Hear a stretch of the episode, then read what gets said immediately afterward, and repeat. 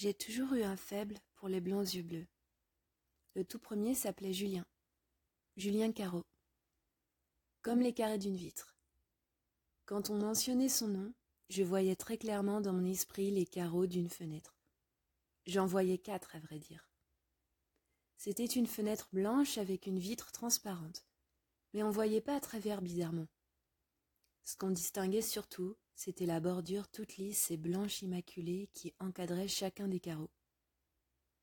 Si Julien était l'un de ces carreaux, alors qui étaient les trois autres?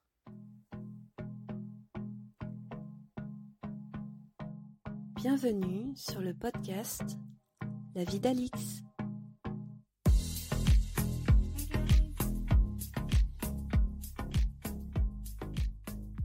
Commençons par Julien le premier carreau qui a piqué mon cœur.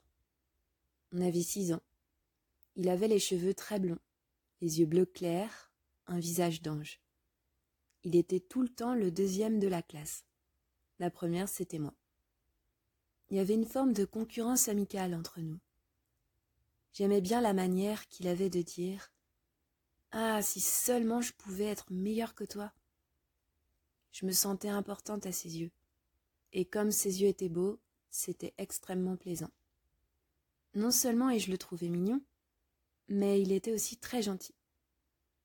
C'était l'un des seuls garçons à être gentil, beau et intelligent. Toutes ces qualités réunies. Presque toutes les filles de la classe adoraient Julien, et parmi ses admiratrices, j'étais la seule qui disait rien. Trop timide à l'époque. On était dans la même classe en CP, en CE1, CE2, CM1, CM2. Après ça, c'est la fin de l'école primaire et le début du collège. Les parents choisissent et en général, on va tous dans des collèges différents.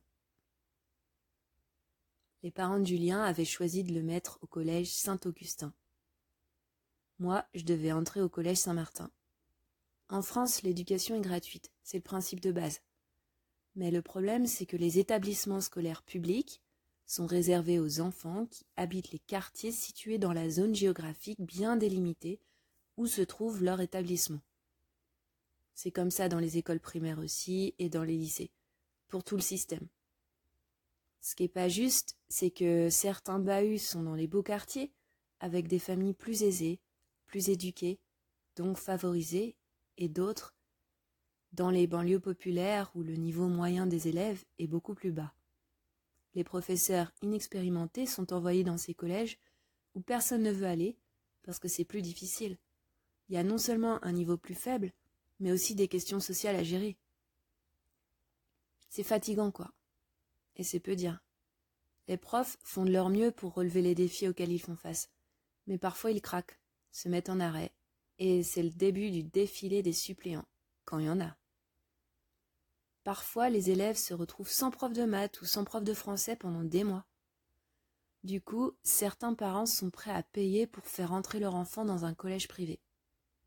Pour vous donner une idée, il n'y a qu'à regarder les résultats du brevet, l'examen qu'on passait à la fin du collège. À Saint-Martin, on n'avait même pas besoin d'aller voir les résultats parce qu'il y avait 100% de réussite. L'établissement public le plus réputé dans ma ville, c'était David. Et pour être accepté, fallait soit faire partie du quartier, soit avoir un atout particulier, genre être musicien. Mes parents pensaient me mettre à Saint-Augustin, au même endroit que Julien, et j'étais trop contente. Mais ils en savaient rien. Ils ne m'ont pas inscrite tout de suite parce qu'ils préféraient que je sois à David. Après avoir tout essayé, dérogation et tout le tralala, au bout de plusieurs mois, ils se sont rendus à l'évidence que c'était impossible d'obtenir mon inscription à David. Et à mon grand dame, il n'y avait plus de place à Saint-Augustin. C'était trop tard. J'ai été acceptée dans le seul lycée privé où, par miracle, et surtout grâce à un désistement, il restait une place. Je suis rentrée à Saint-Martin et je n'ai jamais revu Julien. Au moment où je vous parle, dans ma tête, il a toujours cette tête de petit garçon de dix ans et demi. Ma sœur Miroir, qui avait à peine deux ans de plus que moi, a subi Saint-Martin et toute sa clique pendant cinq ans. Au cas où vous n'auriez pas écouté les épisodes précédents, Saint-Martin était le collège le plus strict de la ville. Et puis, il y avait surtout des gens du style bourgeois, voire BCBG là-bas. Ça collait pas avec le style de miroir. Elle en a eu marre et elle a changé de lycée. Et puis là, un jour, je sais pas par quelle coïncidence, elle s'est retrouvée dans la classe de Julien, le fameux Julien. Ce jour-là, ça c'est Miroir qui me l'a raconté. Elle et Julien sont en cours ensemble.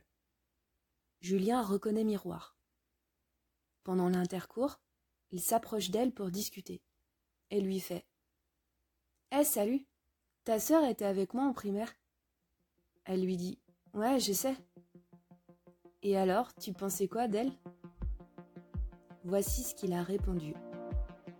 Parmi toutes les filles de la classe, c'était elle ma préférée parce que c'est la seule qui n'était pas amoureuse de moi.